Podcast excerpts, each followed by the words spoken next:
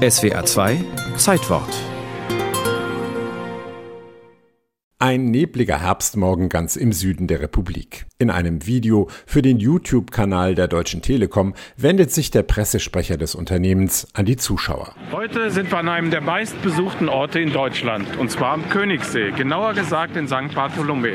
Und wir sind bei einem historischen Moment dabei, denn hier wird heute die letzte gelbe Telefonzelle Deutschlands abgebaut. 40 Jahre hat die Zelle aus gelbem Kunststoff vom Typ TEL H78 im Bootshaus am Ufer ihren Dienst Dienst getan, doch an jenem 9. Oktober 2018 rückt das Abrisskommando an. Wir entschließen uns dann, das Telefonnetz abzubauen, wenn der Umsatz pro Monat dauerhaft unter 50 Euro absinkt, weil die Kosten natürlich wesentlich höher sind, das Häuschen zu unterhalten. Öffentlich telefoniert wird in Deutschland bereits seit 1881.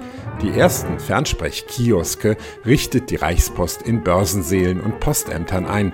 Wer sie nutzen will, muss vorher ein Telefonbillett erwerben. Die Gespräche fallen aber noch nicht besonders lang aus. Eher so ein bisschen militärisch kurz.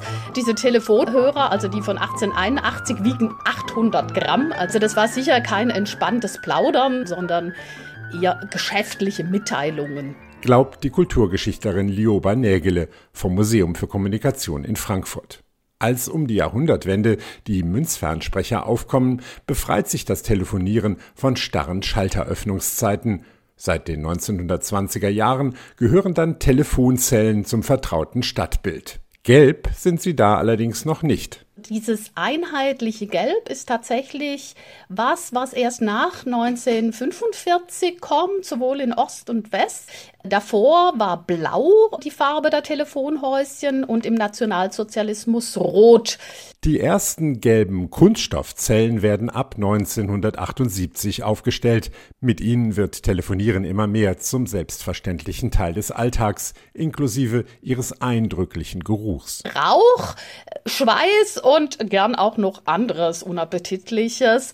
Also das war schon auch manchmal ein eher unangenehmes Gesamtpaket, was einem da erwartet hat. Dennoch sind die Zellen in den 70er und 80er Jahren unerlässlich. Handys gibt es noch nicht und nicht jeder verfügt über einen eigenen Hausanschluss. Und es war auch ein Kostenfaktor. Also das eigene Fernsehgerät war für viele wichtiger wie ein eigenes Festnetztelefon zu Hause. Weil nach der deutschen Einheit flächendeckend Netze fehlen, stellt die Bundespost im Osten massiv neue Telefonzellen auf. Mitte der 90er stehen 160.000 öffentliche Fernsprecher in ganz Deutschland bereit. Die aufkommende Mobiltelefonie macht die Zellen aber bald überflüssig. 2004 sind es nur noch 50.000. Letztendlich ist es ja auch viel bequemer, wenn man natürlich seinen eigenen Anschluss immer bei sich hat, dann ist man nicht auf was angewiesen, was man mit anderen teilen muss. Mit der Privatisierung der Telekom ändern die Zellen ihre Farbe zwar noch auf weiß, grau und magenta, Kartentelefone kommen hinzu und schlanke Telesäulen, die nicht so oft gereinigt werden müssen, an denen man aber buchstäblich im Regen steht. Im November 2022 wird das Telekommunikationsgesetz geändert.